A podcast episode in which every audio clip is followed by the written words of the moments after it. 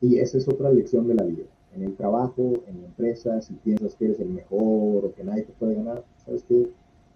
No sé si siempre hay alguien atrás de ti o enfrente de ti con mucho más talento, mucho más hambre. Uh, y, si te duermes en tus laureles, te van a llevar a entrar a, a, básquetbol, ¿no? O, querer entrar a básquetbol. Y en, en, Idaho, pues era el, el, más chaparrito de todos, y al grado de que se peleaban por mí, se peleaban por mí decían, no, tú te lo llevas, no, tú, a ti te toca, no, tú te lo llevas. Nadie quería que yo estuviera porque pues, no, no podía yo canastear lo mismo, o sea, por haber perdido ese, ese fuego, haber perdido la habilidad de, hacer más dinero. Hubo un tiempo que tuve mucho éxito, me fue muy bien, saqué a mi mamá de trabajar, te puedo yo enseñar, y si te puedo dar la beca. Y si te esmeras, en tres años puedes estar en Hollywood, puedes estar, puedes trabajar. Ahora, soy una persona que para mi, para mi mal, en ciertas ocasiones no me doy por vencido. Me ha dado mucho éxito en las cosas que me he propuesto, pero también me ha perjudicado porque hay cosas que no valen la pena, pero por tener ese, ese coraje, esa espina, ¿sí? De, no voy a dejar que esto me gane o no es posible que, que no se pueda hacer, ¿sí?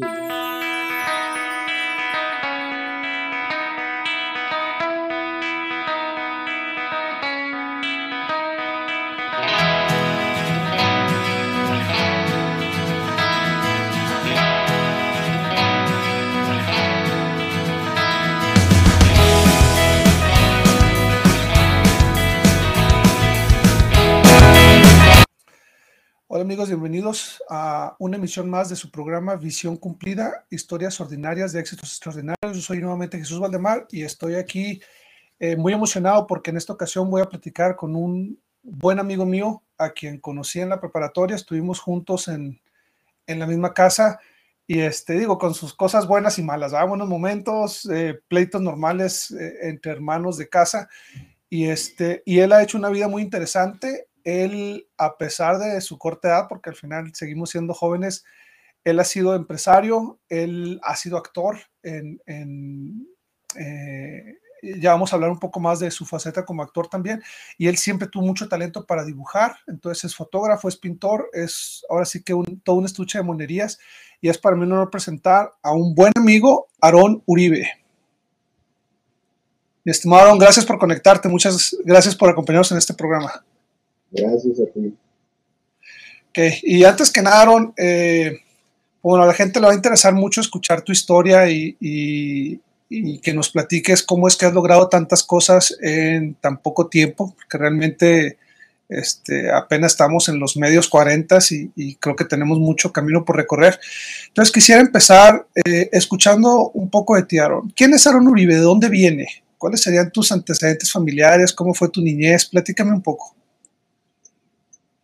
Pues soy de, originalmente de, del área de la península de Yucatán, crecí en Cancún.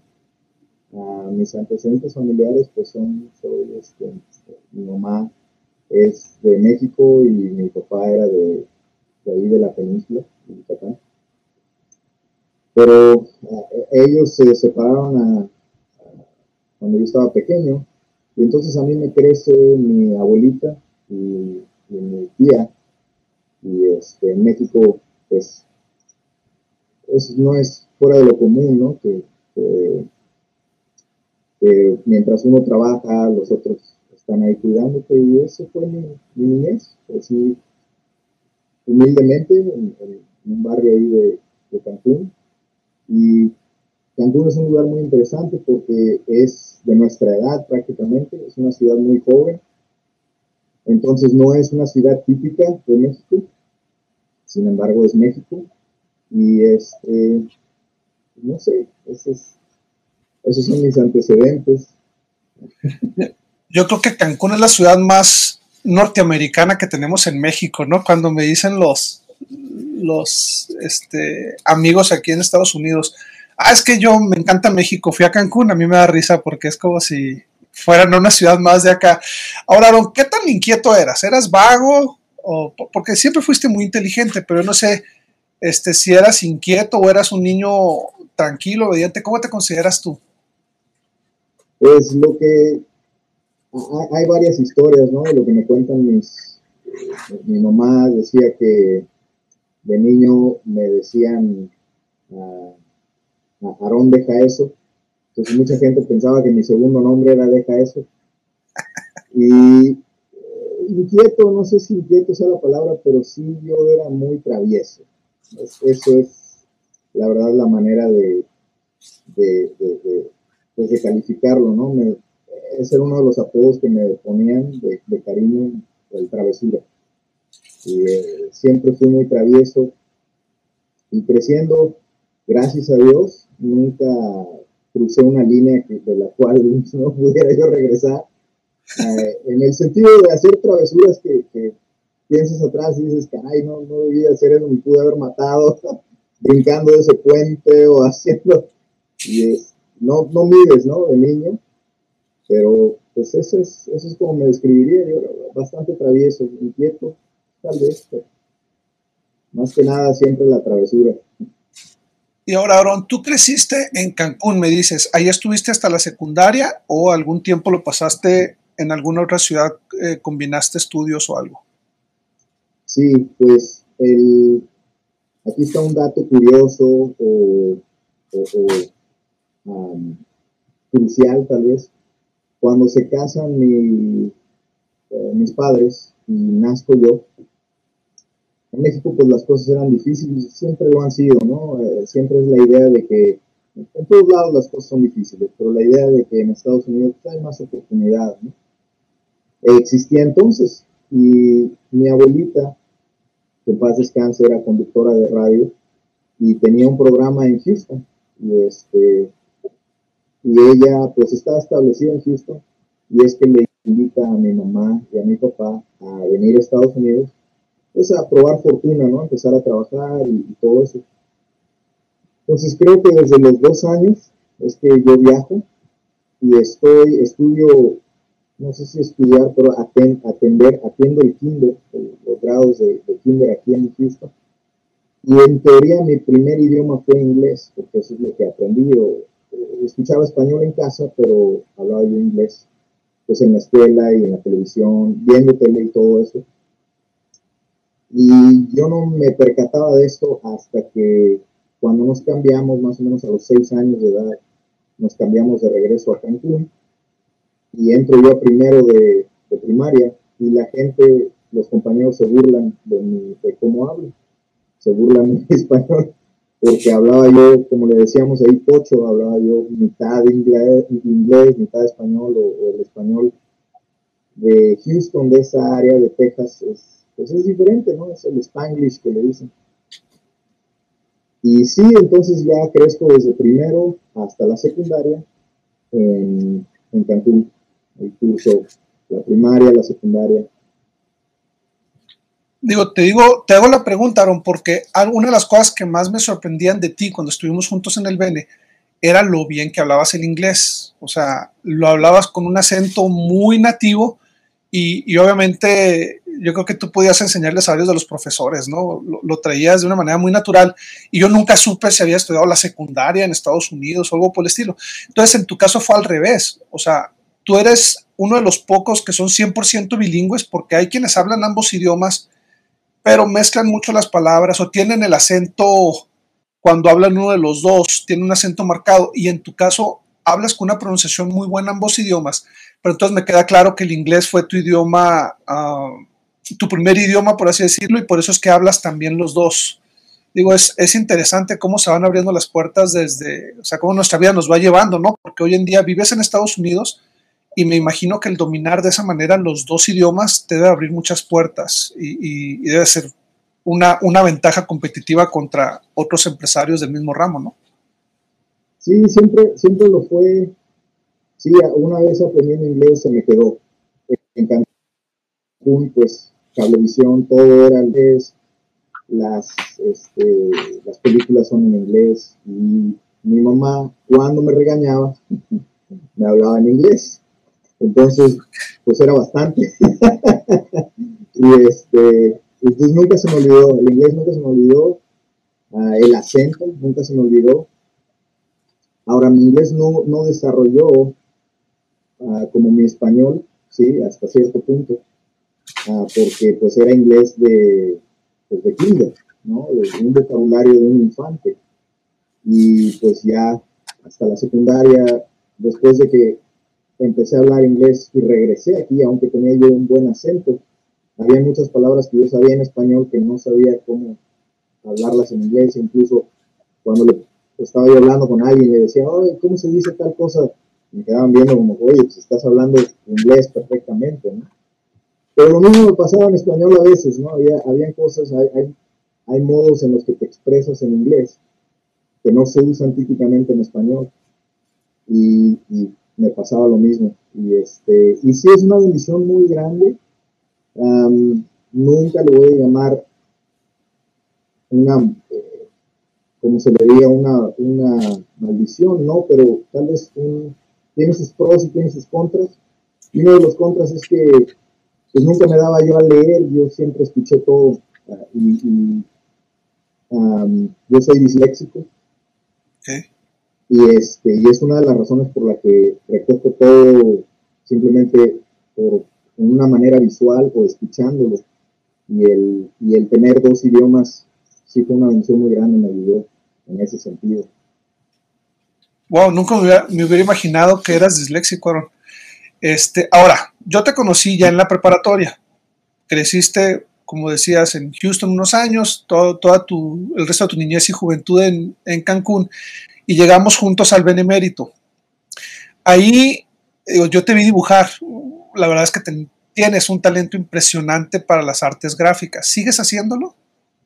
Sí, no tanto como quisiera.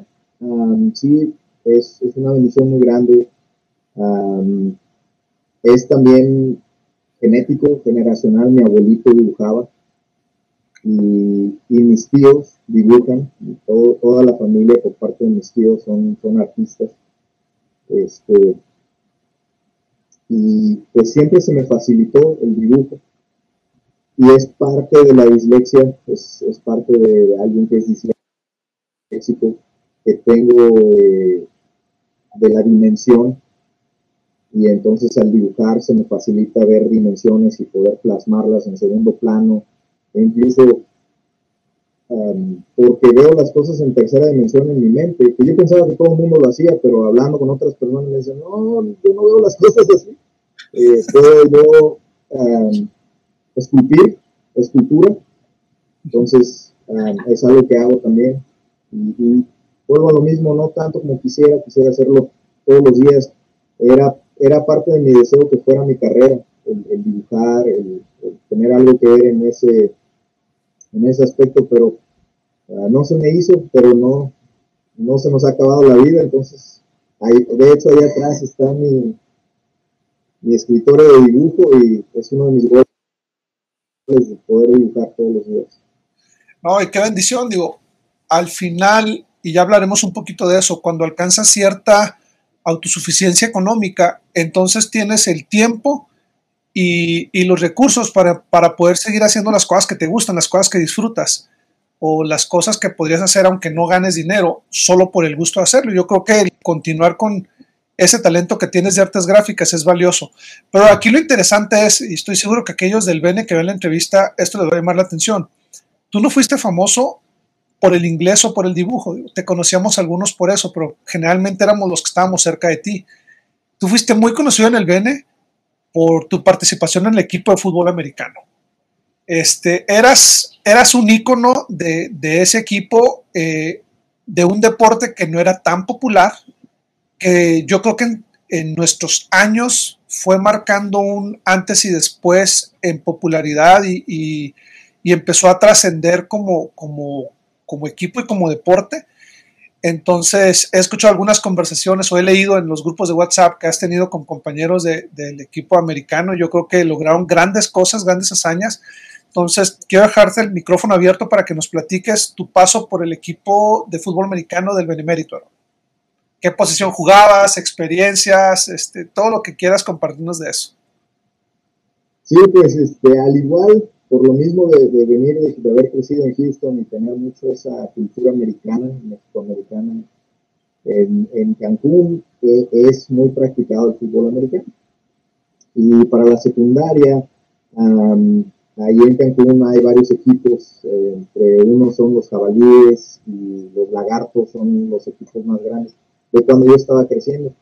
Y, y a mí me gustaba mucho seguir eso y, yo jugaba o fui a practicar con muchos de los uh, jabalíes. Uh, nunca entré al equipo antes del Benemérito, pero iba yo a los, a los entrenamientos, y, conocía un par de ellos y siempre me llamó la atención. Ahora, algo que no comenté, que tal vez sea pues parte de ello, es que mi, estudié la secundaria, pero no terminé la secundaria en México. Por razones familiares, viajamos a Idaho, a un pueblo muy pequeño en Soda Springs. Y ahí es donde yo estudié mi primer año, o mi último año de secundaria, ¿sí?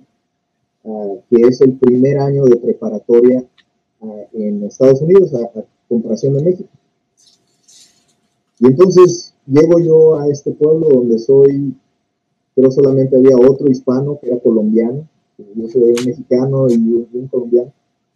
Y pues parte de las actividades, este, um, ¿cómo se llama? Físicas, ¿sí? O, el programa físico es que tienes que formar parte de un equipo o tienes la oportunidad de formar parte de un equipo.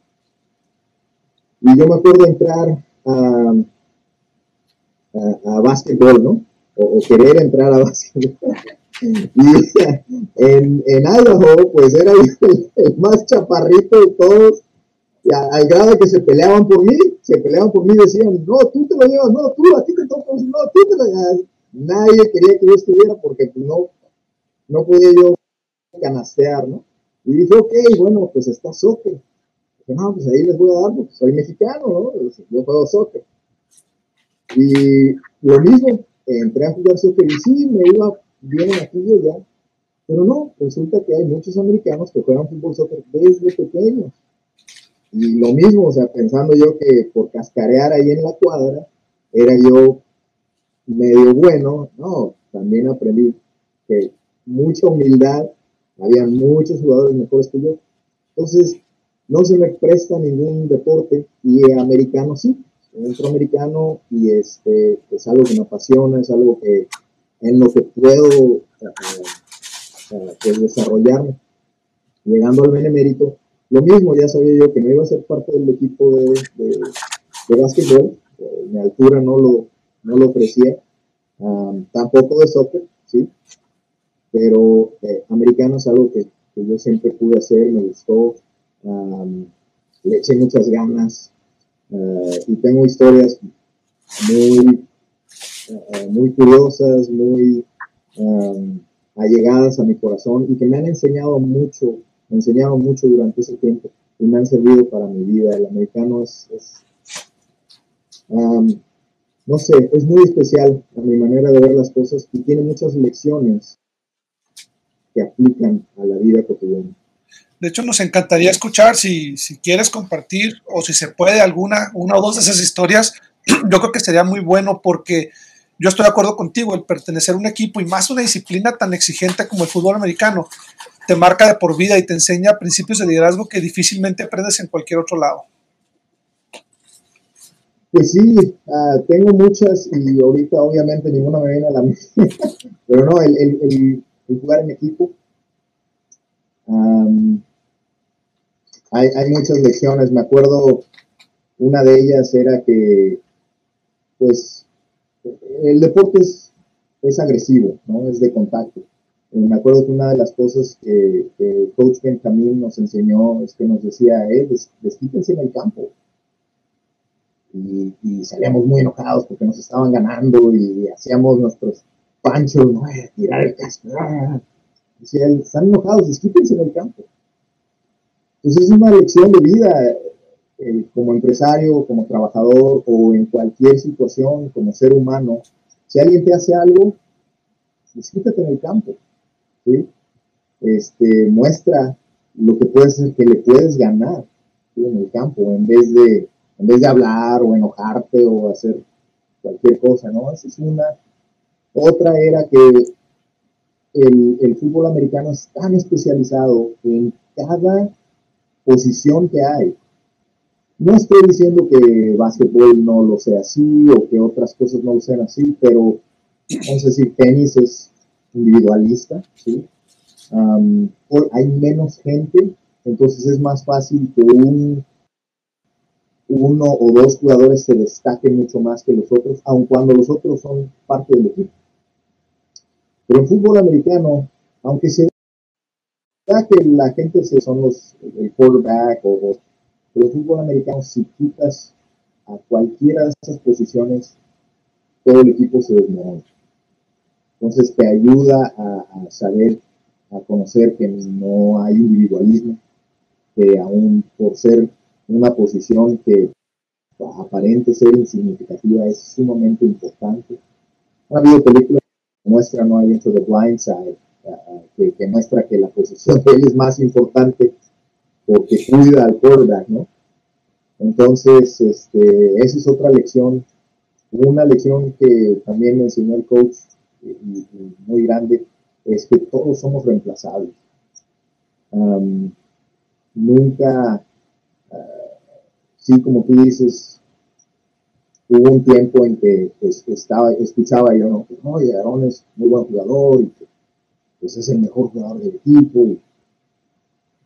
Y, tal vez se me subió a la cabeza un poco, no a propósito, sino simplemente tal vez lo empecé a creer, ¿no? Y recuerdo una vez un partido en donde, no a propósito, pero por X razón, el jugador enfrente de mí me estaba ganando o estaba haciendo mejor que yo. Y el coach me sacó y dijo, no puedes hacer tu trabajo, crees que eres indispensable, siéntate y metió a un reemplazo. Y mi reemplazo hizo un mejor trabajo que yo. Entonces, ahí se me quitó por completo. Y, estoy muy agradecido por eso, de, pensar que era yo. Y esa es otra lección de la vida. En el trabajo, en la empresa, si piensas que eres el mejor o que nadie te puede ganar, ¿sabes qué? Sé si siempre hay alguien atrás de ti, o enfrente de ti, con mucho más talento, mucho más hambre. Ah, y, si te duermes en tus laureles, te van a llevar. Y es, es otra lección de vida. Y como así nos pudiéramos llevar horas diciéndote de lecciones de vida que, he aprendido el fútbol americano y que aplico y que sigo aprendiendo. Y por eso es que quiero tanto ese deporte y hasta la fecha pues lo, veo, le sigo sacando lecciones de vida. ¿Cuál es, tu equipo favorito? ¿Perdón? Digo, es una pasión que siempre tendré. Sí, no, y, es muy emocionante. Este, a mí lo personal me gusta más el fútbol colegial que el profesional. No sé, eh, me parece que juegan con mucho más pasión y de repente se arriesgan más en algunas jugadas con trucos un poquito más, este, más arriesgados o, hacen cosas que quizá en el fútbol profesional al cuidarse tanto no harían. Sí, ¿cuál, es, ¿Cuál es tu equipo favorito? Si hay alguno en particular que te guste seguir. Sí, desafortunadamente los Cowboys. Siempre fui fan de los Cowboys por crecer en Texas, por ser de Texas. Ah, y digo desafortunadamente pues, porque son la historia de, de que te animan y, tienen el talento y lo logran y viene la decepción ya. Han sido décadas de decepción, pero pues sigo siendo uh, leal ¿no? a, los Cowboys. Y pues a ver, nos está yendo más o menos bien ahorita. Entonces, vamos a ver qué tal. ¿A qué horas va, va a caer? va a decaer. Sí, con los Cowboys pasa de que siempre es un equipo protagonista y es un equipo que tiene muchísimos seguidores, es de los que tienen más seguidores en, México, por lo menos, pero sí se quedan muy cerca, eh, por lo menos así ha sido los últimos años. Pues ojalá que, se te haga y que pronto los vuelvas a ver campeones.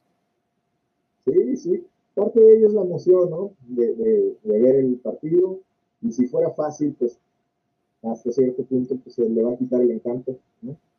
Y este, pues es, bueno, la, la percepción es emocionante.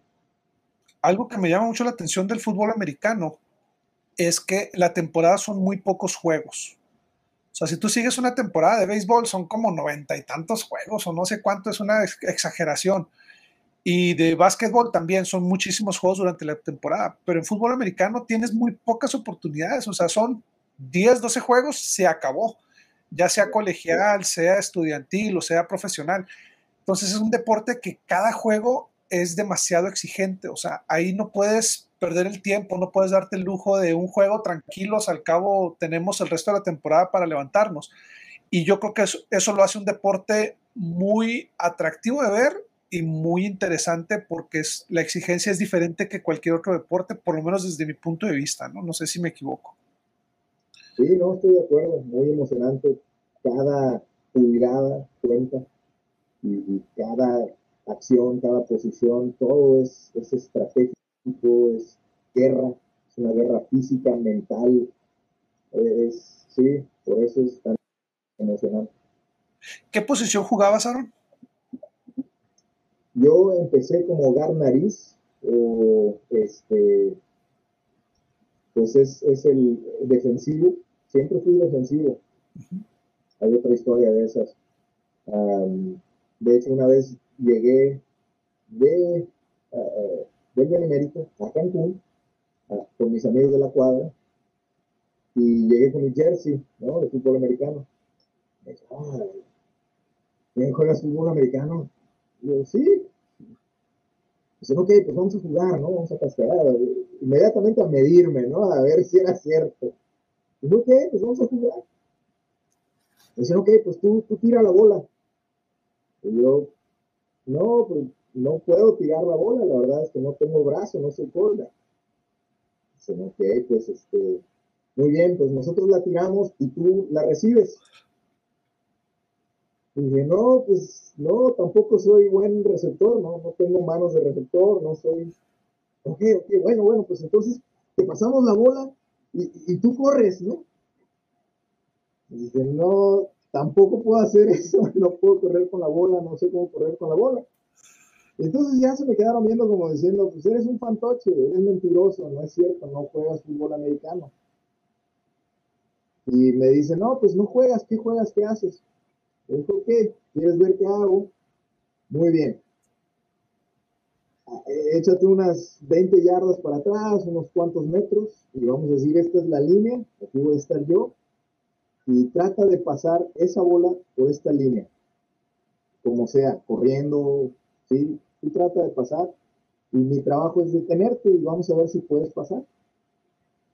Pues agarraron al, más chonchillo, al más fuertón, y dije, oh, ahorita lo vamos a planchar a este flaquillo, ¿no? y, y sí, efectivamente le dan la bola y viene corriendo contra mí y lo tacleé con todo, con todas mis fuerzas, con todo mi, sin medirme, pues son mis amigos de la cuadra que desde chicos pues me echaban carrilla, o sea, era yo. Entonces, le saqué el aire, no se paró por unos cuantos minutos, todos se quedaron boquiabiertos y dije, eso es lo que hago, eso es lo que hago, yo detengo a la gente de pasar y de anotar. Y este, sí fue uno de mis momentos pues, de, orgullo, ¿no? De, de, poder demostrar que era lo que hacía. Entonces esa, esa, era mi posición, siempre fue defensiva, siempre ir tras el quarterback, detener al otro equipo. Esa fue mi posición inicial y eventualmente uh, otra de las historias es que pues yo desarrollé muy rápido. Yo creo mido 5 o 9 o en metros, no sé cuántos, unos 70 y algo, 78, 77, no sé pero tengo esa estatura desde los 14 años.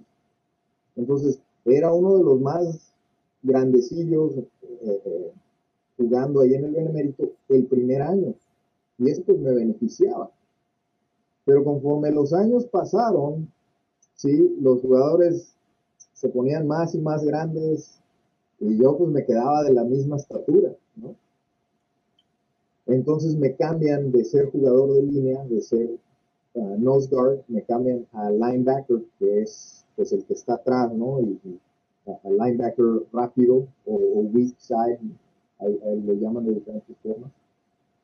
Y este, ese era mi trabajo, Entonces, estar atrás de la línea y, y, detener ya sea los pases, los corredores o incluso en la línea tapar los huecos, leyendo las jugadas, siempre, siempre defensivo, siempre cerca de esa, de esa línea y esa era mi posición, ese era mi trabajo.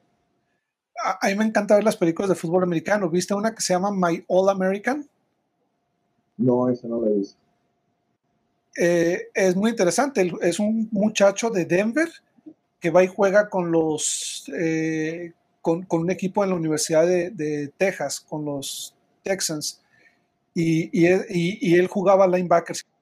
Pero es una buena película. Te recomiendo que la, que la veas. Ahora sí que metiendo el comercial.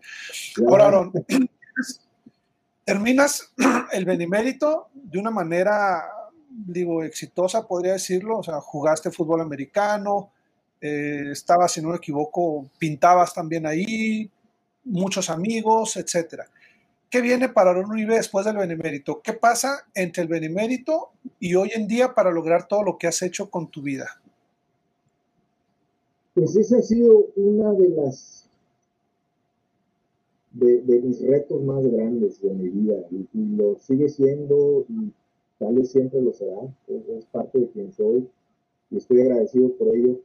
Uh, mi incertidumbre, la respuesta es no sabía, nunca supe, hasta la fecha no lo sé y lo sigo buscando, es, es parte del por qué hago tantas cosas, porque no he encontrado eso que me defina hasta cierto punto o en su en, su enteridad, palabra correcta, eh, algo que me defina completamente, algo que me llene.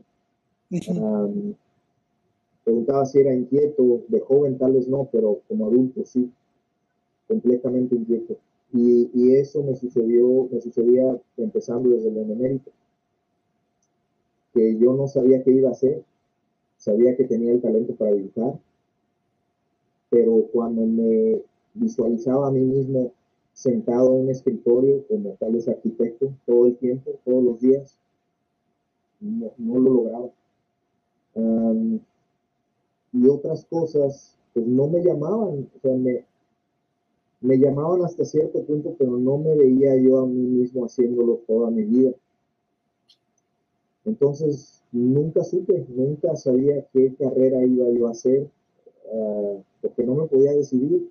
Tomé varios exámenes de actitud, le preguntaba yo a mucha gente. Una de las cosas que le pregunté a, a, mi papá, buscando yo sí, el qué hacer, me acuerdo mucho que, que le dije, le pregunté, bueno, ¿qué querías tú ser cuando tenías mi edad? Porque le preguntaba yo a todo el mundo.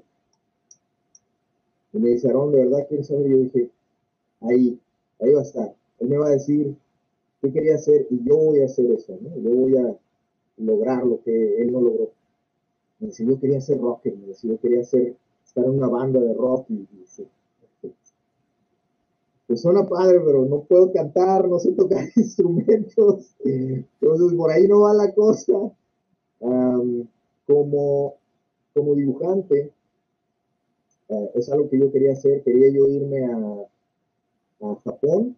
En Japón hay una universidad de anime, ¿sí? de, dibujo, de animación. Hubo un tiempo en que quería ir trabajar para Disney, pero no fue algo que perseguí tan fuertemente. ¿sí? No sabía cómo perseguirlo con esa fuerza.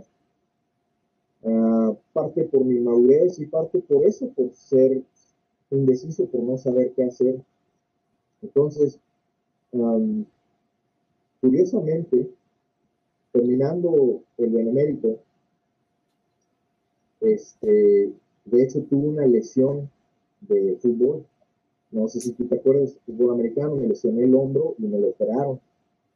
Y ah, en, el benemérito yo trabajaba, yo estaba becado bajo el fútbol americano. Esa era una de las pocas que ofrecían una beca. También trabajaba en el benemérito, porque pues mi mamá no, no somos, no venimos de dinero, no éramos de dinero y, yo tenía que poner todo eso, ¿no? Hasta cierta forma yo me pagué en gran parte el, el que era, muy poco, era una bendición muy grande, tener el benemérito, porque era nominal, ¿no? Lo que pagábamos como miembros de la iglesia, a comparación de lo que cuesta una escuela de ese calibre. Pero bueno, ese es otro tema. y, y había, yo me entero al accidentarme de que había un seguro. Y fui a las oficinas, pregunté acerca del seguro y me dijeron, sí, efectivamente, por haberte lesionado, pues hay un seguro. Y simplemente apliqué por ese seguro y para terminar, el benemérito se me entrega a mí ese dinero. Con ese dinero, no me acuerdo ahorita, soy malo, es parte de mi dislexia, con, con cifras, con, pero eran, quiero decir, 10 mil pesos. Es, es, es algo era, era 10 algo y era significativo, ¿no? Uh, al menos para mí, para alguien que vive día a día, sí, ese dinero, pues era, era bastante. Yo regreso a Cancún y mi tío tiene, un, y hasta la fecha, tiene un taller de serigrafía en Cancún. Y él, joven, unos años uh, mayor que yo, no muchos, o sea, él es cinco años tal vez mayor que yo, uh, se quiere ir a probar suertes a Canadá, quiere visitar, quiere viajar, ¿sí? Y me ofrece su equipo de serigrafía. Me llega a mí ese dinero, tengo ese dinero y digo, ok, con ese, con ese dinero le compro el equipo de serigrafía y eso es lo que empiezo a hacer.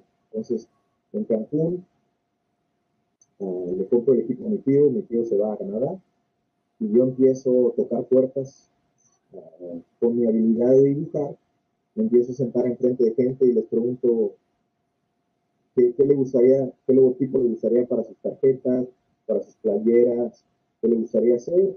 Y ahí mismo enfrente de ellos les dibujo y les muestro, me aprueban el dibujo y empiezo yo a hacer tarjetas de presentación en serigrafía y eso es lo que a mí me empieza como empresario, ¿sí? Para, para trabajar. Y este y el Bene y eso fue lo que me impulsó hasta cierto punto indirectamente el haber jugado americano me dio esa bendición. Que pues siempre esa es otra lección de vida no que con una un obstáculo una un, es un reto sí se vuelve una oportunidad entonces ver los retos como oportunidades es algo que yo siempre pues aprendí a hacer en cuanto a eso. Entonces, tu, tu, camino como empresario empezó desde muy joven, 18, 19 años, tú ya estabas este, con, con tu propio negocio, trabajando tú mismo, haciendo la serigrafía para las, y, y, logotipos, tarjetas para las empresas. Eso es interesante, ¿no? Sí, sí, sí, este, pero um, pues no quita que era, era yo joven, cometí muchos errores haciéndolo, um, tanto personales como, como por ser joven, ¿sí? por la inexperiencia, por meterme a hacer algo sin aprenderlo bien, sin estudiarlo por completo, que es parte de quien soy, ¿no? Me meto a veces, uh, como decimos en inglés, you're in over your head, estás Sí, te metes a la piscina sin saber nadar. Y es algo que hice. Y entonces me topé ahí con unos problemas y, y este, y fallé. Falló rotundamente. Uh, personalmente hubieron cosas ahí que sucedieron de las que yo decaí como persona. Uh, me desanimé mucho, me deprimí, Um, y no hice yo las cosas que pude haber y que debía haber hecho. Um, pero eso es algo que aprendes y solamente puedes ver hacia atrás. En ese momento no lo ves enfrente de ti. Y afortunadamente regresó mi tío, regresó de Canadá y rescata él mi equipo, porque lo empecé a vender poco a poco. Por, por lo mismo, o sea, por a, haber perdido ese, ese juego, haber perdido la habilidad de, de hacer más dinero. Hubo un tiempo que tuve mucho éxito, me fue muy bien, saqué a mi mamá de trabajar, compré un carro, el carro, el primer carro que jamás he tenido, uh, que mi mamá incluso nunca había tenido un vehículo propio. Y este y me iba muy bien, pero pero hay parte de eso, hay parte de llegar a una cumbre y no saber qué sigue, que te puede hacer fallar o que te autodestruyas. Entonces hubo mucho de eso, hubo mucha autodestrucción de mi parte, descuido, y, pero gracias a Dios eh, eh, llega mi tío, rescata ese equipo y hasta la fecha él tiene ese negocio. Y yo sigo siendo parte de él. esa es otra de las cosas que hago, que no mucha gente sabe, solamente la gente que son amigos y familiares que yo este, trabajo aún tío y por eso es que viajo yo mucho a Cancún. Uh, tal vez piensen que estoy de vacaciones y sí lo hago, o sea, es, este, no puedes ir a Cancún y no llegar a la playa, ¿no? Claro. Pero la excusa es que realmente estoy yendo por trabajo. Y, este, y eso es algo que continúo trabajando con él uh, y que me apasiona, me apasionan las playeras, las camisetas, las colecciono y, me fascina el arte de las camisetas. Y es algo que si tú vas a Cancún y compras una de esas playeras este, de, que cambian de, color en el sol, no sé si las has visto o quien sea que haya ido a Cancún, muchos de esos diseños son de mi tío, son dibujos que él ha hecho a mano y, es, y, que él distribuye ahí en Cancún. Pero sí, pues eso es, esa es otra, otra historia ahí, otra chocoaventura muy grande. y ahora, en tu rol como empresario, bueno, no funciona en Cancún, ¿qué te lleva a Texas? ¿Fue ahí, Lolo, que, que buscaste eh, tu futuro en Texas o, qué es lo que te lleva a estar de este lado del charco? No, mira, cuando decaigo, cuando decae mi negocio, este, mi mamá tiene que empezar a trabajar otra vez, tiene que empezar a trabajar. Eh, yo estoy uh, desfuncional, ¿sí? deprimido, no me levanto. Uh, sí es algo que ahora es común, que escuchas mucho la gente hablar de depresión, uh, pero como joven, ¿sí? pues no sabes qué es, no has escuchado de ello. Y menos anteriormente, al menos cuando yo crecí en México, era algo que nunca yo escuchaba escuchabas el término depresión estaba sumamente enferma, ¿no? Y, mentalmente, y, necesita medicamento, tratamiento, terapia, o sea, tiene un estigma muy, negativo hasta la fecha. Pero cuando veo atrás me doy cuenta que pues eso fue, era efectivamente una depresión en la que caí por, por mis propias decisiones, por mis propias acciones, por los problemas en los que me metí sin tener eh, problemas de negocio, sin tener alguien como tutor, alguien que me ayudara, alguien que me sacara adelante, que me explicara, que me dijera, oye, haz esto, haz aquello. Eh, me metí a hacerlo yo completamente solo, es algo que yo tuve que aprender solo.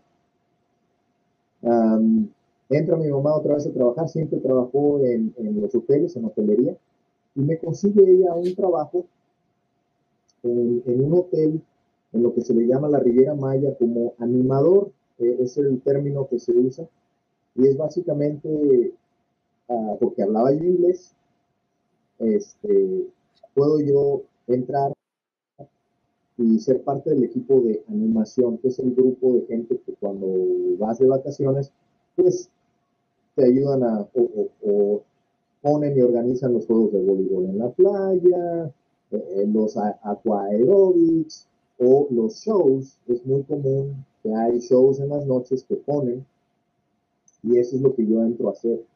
Y, se presta que yo empiezo a, por, aquello de poder dibujar y poder esculpir y todo eso, uh, empiezo a trabajar en, el teatro y hago, monto las escenas de, los shows que se van a hacer de noche. Es un club alemán, aprendo a hablar un poco de alemán, que, recuerdo que nosotros este, tenemos un amigo en el Benemérito que, le gustaba mucho el alemán y pues eh, nos, nos, burlamos un poco del alemán y que suena muy, muy, muy rudo o, parece que estás escupiendo. pero descubro yo ese amor y me identifico incluso con ese amigo por lo mismo. Digo, ah, la verdad es que es muy bonito el alemán. Entonces descubro yo ese amor ahí, pero ah, más que nada entro a, a lo que se llama escena y estoy, trabajo ahí por dos, dos años todas las noches montando escenografía, ah, participando como parte del equipo en, en el teatro. Entonces, bailo, canto en vivo, actúo uh, y, y, soy parte de todo eso, ¿no? Y eso me, le encuentro un amor muy grande a ello. Eso me lleva a mí a viajar con esa compañía porque tienen varios hoteles por, por el mundo, entonces me toca viajar un poco a Europa, a, Alemania, conozco Alemania. Y lo que me trae de regreso a Texas es uh, que mi abuelita uh, vuelvo a lo mismo que en paz descanse, pues ya se vuelve de edad y, y, este, pues necesita ayuda, de cierta forma, está con mi tía y mi hermanita uh, que me sigue, de seis años menor que yo, y ellas están solas y, trabajan entre mi tía y mi abuelita y ellas están criando a mi hermanita azul. Y pues es difícil, ¿no? Y es algo que ambos como oportunidad para regresar a Estados Unidos y también para ayudarles, para meter el hombro, es que regreso a, este, a Dallas, porque se me, ya no estaba en Houston, estaba en Dallas. Regreso a Dallas y es que empiezo a pues, hacer una, una vida aquí, formar una vida acá. Uh, entonces empiezo a trabajar aquí en Estados Unidos y ese es otro capítulo de mi vida. Eh, ahora, Aaron, eh, retomando un poco lo de la actuación, que no sé, ese par de años ahí, eso viene de familia, ¿no? Me platicabas que una, una abuelita tuya actuó en el, en el cine de oro mexicano, si mal no recuerdo, y llegó a conocer a varias de las personalidades. Sí, así es. Ella es la abuelita que era locutora de radio. Mi abuelita que, que, que fue locutora de radio, eh, eso fue ya después, pero en su juventud ella fue actriz le llaman actriz de tablas porque pues eran los, los escenarios ¿sí? Uh, que montaban ¿sí? En, en, el área de Campeche, Mérida.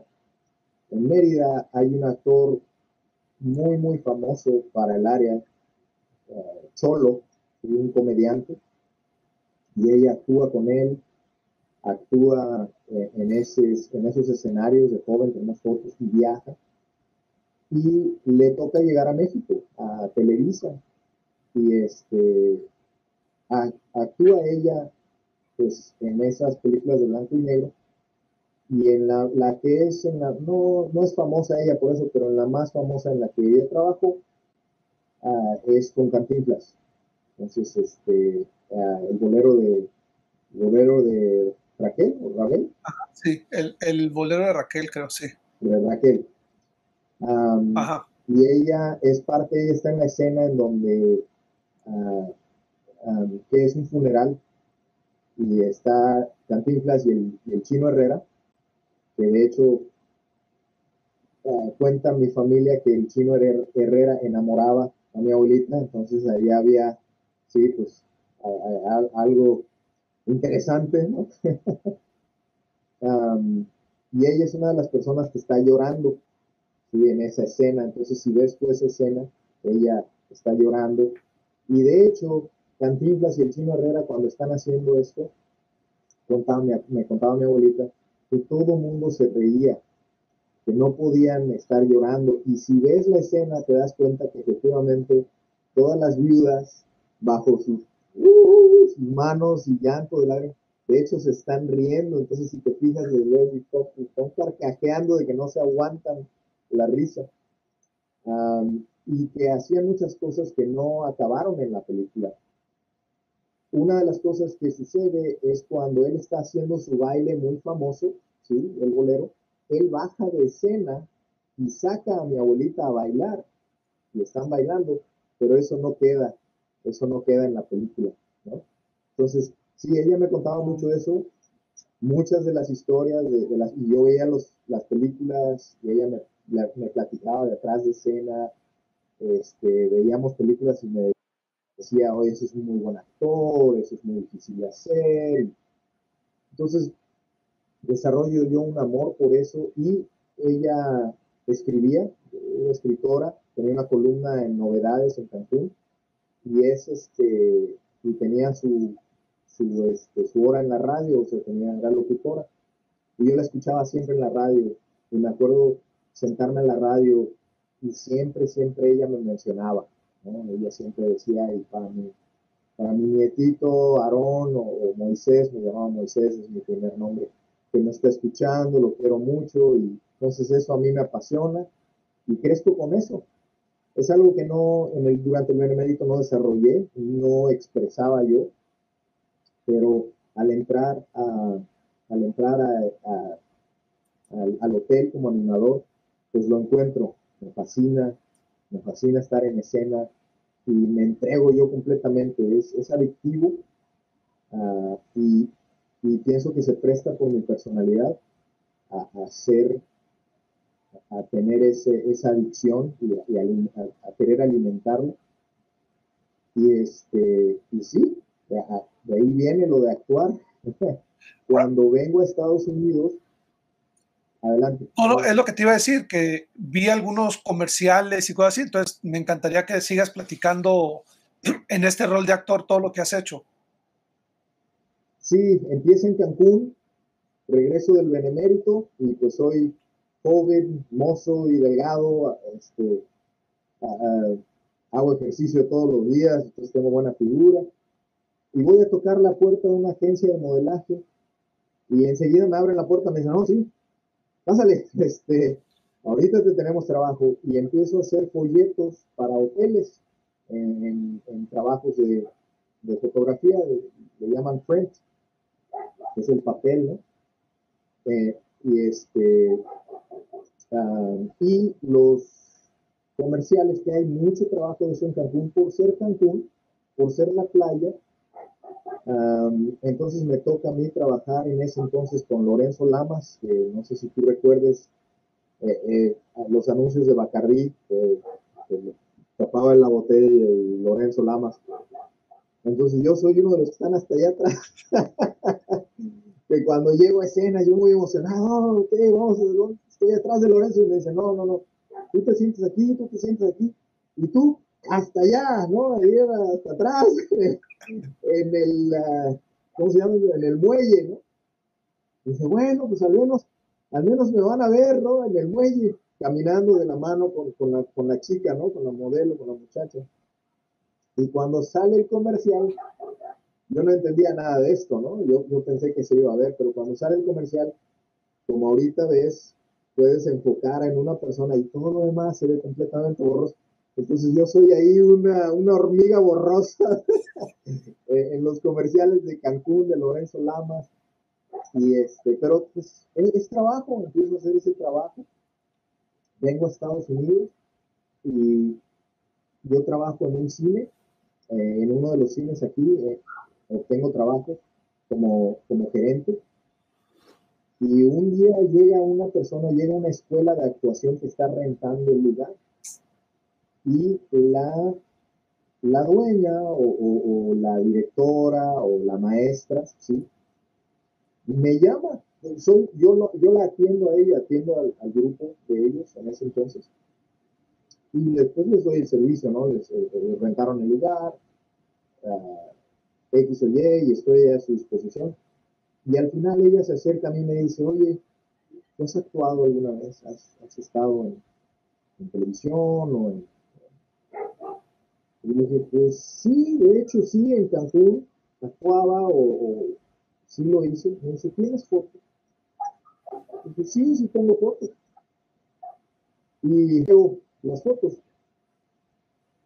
Y yo pensé por un momento pues que me estaba, ah, en inglés le decimos pulling my chain, ¿no? Este, que me estaba, en México diríamos choreando, ¿no? Estaba no sé, no, no sé, no, no, pensé que fuera en serio, vaya. Y pues le di las fotos y no escucho de ella. Se fue, acaba todo y yo pienso, bueno, no, hay nada de eso, ¿no? Ah, pero dos días después me llama, ¿sí? Yo le di mi número y me llama y me dice, te quiero ofrecer una beca en mi escuela. ¿Estarías interesado en venir a hacer una audición ah, para ver si si te puedo ofrecer esa beca. Y pues yo, claro que sí, ¿no? Yo nunca pensé poder entrar a la industria en Estados Unidos. porque pues se ve, se, ve algo imposible de lograr.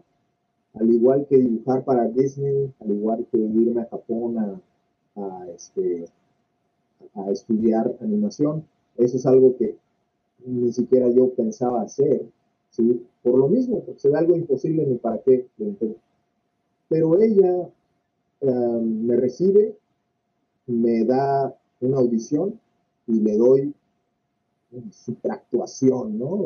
Sí, telenovelera y todo, y digo, ah, ella va a decir, qué bueno, ¿no? Eres muy bueno y te vamos a contratar o te vamos a dar la beca.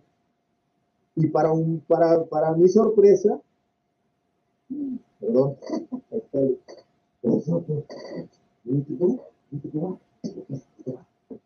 lo tengo que, lo tengo que sacar a caminar, ahorita lo saco.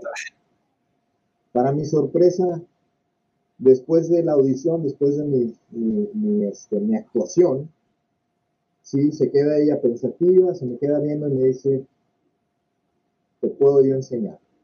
Dice, te puedo dar la beca. Y si te esmeras, en tres años puedes estar en Hollywood, puedes estar, puedes trabajar. Por un lado, sí, mi ego, sí, mi, pues, no sé, las fantasías que uno tiene, dice, no, tres años, y, pues, ¿qué me va a enseñar, no? No le acabo de dar una superactuación, y no, eh, eh, con toda, ese es otro plato de, de, humildad que tuve que comer y tragar, y efectivamente tuve que estudiar uh, actuación de televisión y uh, film y película. Y ella me enseñó um, lo que tuve que aprender para yo tener un agente y empezar a trabajar. Y mi primer trabajo fue aquí, en un show muy popular que todo el mundo ama o, lo conoce, se llama Prison Break, que filmó aquí en Texas. Y ese es mi primer, mi primer trabajo en el mundo de, de aquí, ¿no? De, de, actuación en, en, Dallas. Y de ahí se, se presentan muchos más. Y localmente en Texas hice anuncios hasta que me cansé, hasta que ya dejé de querer hacer anuncios, ¿no? Uh, y entonces durante el tiempo que estuve trabajando, si tuvieras televisión aquí local en Texas, me verás, me verías, ¿no? En ese tiempo, en, X o Y, hice un comercial para Taco Bell, eh, infinidad, infinidad de cosas que, hice y así, así se hace, así se da. Perdón, mi, mi, este, mi carrera de actuación, vaya, que, que aún continúo que, que un trabajo por perseguir. traías una película en manos, ¿no, Aaron? Si no me equivoco. Sí, varias, este, varios proyectos, varios conceptos. encontrar trabajo en esta es de lo más difícil que hay, porque hay una competencia muy, muy, muy difícil al menos para mí, al menos ese es mi, mi, historial. Entonces...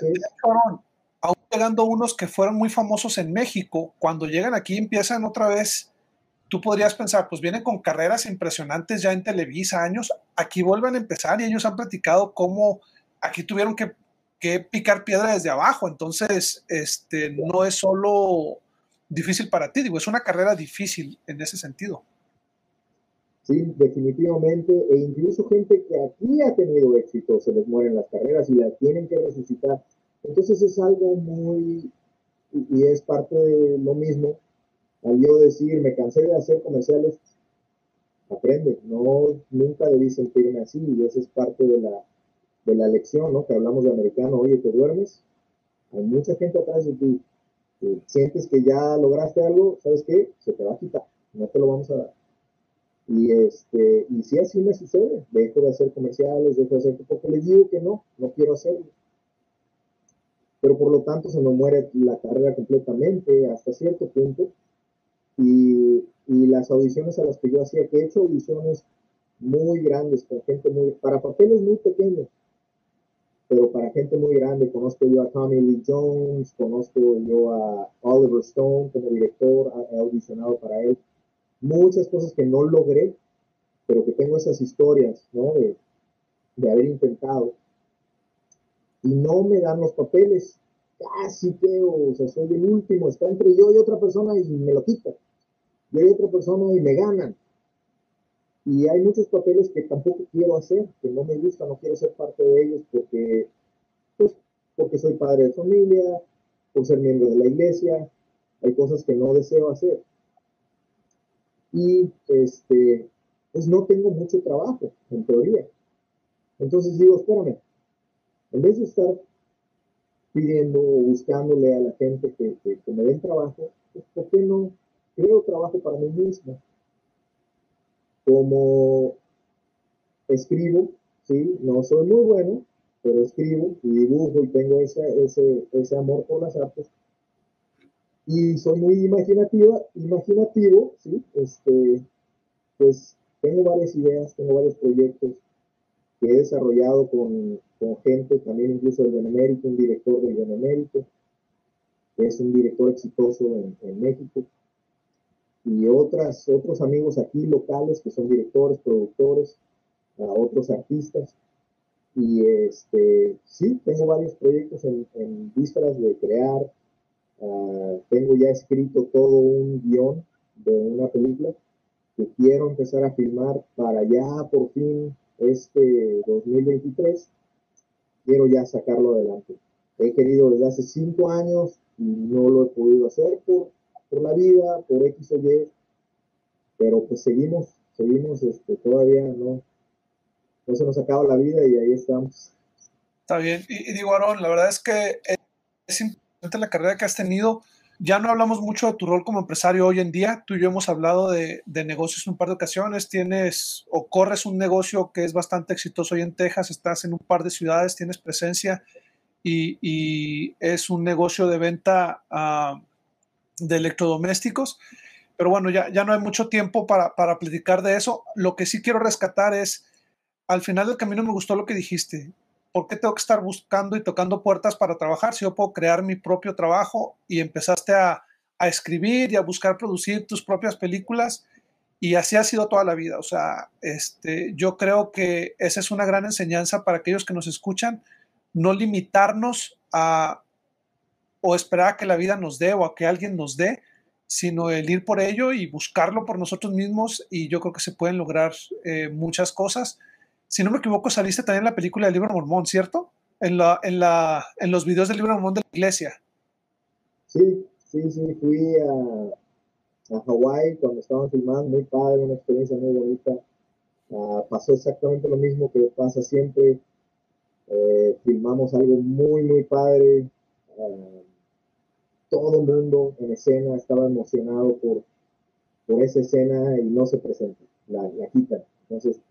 No me ves en la, en, si estás viendo el capítulo, el episodio, no me ves, no estoy, no aparezco. Porque es común, es común que sucedan esas cosas y editen. Al final, las manos, están en las manos de los editores y muchas cosas, así como con Lorenzo Lamas, ahí estuve, pero no estuve. Entonces, hay, hay, muchas, lo bailado nadie te lo quita, ¿no? Como decimos en México. Entonces esa experiencia ahí la tengo, es muy hermosa también y, me enseñó mucho igual. Pero sí, ahí estoy también.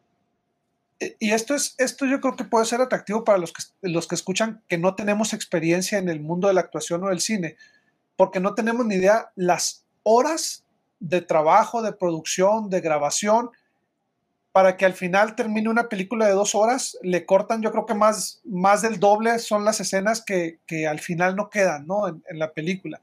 Bueno, Aaron, sé que eres un hombre muy ocupado, aprecio mucho tu tiempo, este, aprecio tu ejemplo, tu amistad, que nos hayas platicado un poco. Eh, ya no hubo tiempo de hablar mucho, pero sé que eres un hombre de familia. Eh, eh, tu, tus al final eres un hombre que tiene un equilibrio en su vida, como empresario, con aquellas cosas que te gustan, como las artes eh, gráficas, como la actuación, con la familia, con, con, digo, el hecho de que en cuanto te empezó a ir bien, sacaras de trabajar a tu mamá, habla mucho de ti como persona. Quisiera darte el tiempo, por último, en el micrófono para que puedas compartirnos un, un mensaje a aquellos que te escuchamos. ¿Qué consejo nos darías o qué consejo les darías principalmente a los jóvenes este, para que puedan lograr o, trascender en, en, la vida como tú lo has hecho, y vaya que en varias facetas? ¿Tú qué consejo podrías dejarnos? Pues tal vez el consejo que me daría yo a mí mismo, el más grande, uh, si veo hacia atrás y si veo, si veo hacia atrás y este y, me visualizo cuando yo pues, salí del benemérito, es no limitar, no, no dejar que las situaciones y otras personas te limiten. Eh, yo eh, asumí muchas cosas, di por sentado muchas cosas y me di por vencido muy fácilmente de muchas cosas que debía hacer. Y este, y pues tal vez eso me, me impulsa a quien soy ahora. Soy una persona que para mi, para mal, en ciertas ocasiones no me doy por vencido. Me ha dado mucho éxito en las cosas que me he propuesto, pero también me ha perjudicado porque hay cosas que no valen la pena, pero por tener ese, ese coraje, esa espina, ¿sí? De, no voy a dejar que esto me gane o no es posible que, no se pueda hacer, ¿sí? no, no lo voy a aceptar, pues a veces te hace perder mucho esfuerzo, mucho tiempo, mucho dinero por perseguir algo que no vale la pena, pero prefiero, prefiero morirme en la línea, prefiero morirme en esa batalla, en esa lucha, que hacer lo que hice yo como joven, tomar un no o, desanimarme y darme por vencido y dar por ah, ah, y abandonar mis sueños o mis goles o mis metas en ese momento. Ah, por eso precisamente, por ponerlo en manos de otras personas o depender de otras personas o creerles a otras personas de que no se podía hacer o no lo podía yo hacer. Entonces mi consejo sería no, no, no solamente nunca darse por vencido, sino, sino no dejar que otras personas nos limiten. Tienes en tu corazón, uh, ve tras ello, con todo. Y, si no se cierra una puerta, abre otra, ¿sí? Y si cierra esa puerta, abre una ventana y si cierra la ventana, rompe la pared. Pero nunca, nunca te des por vencido de hacer las cosas. Y eso es, uno de los consejos que daría.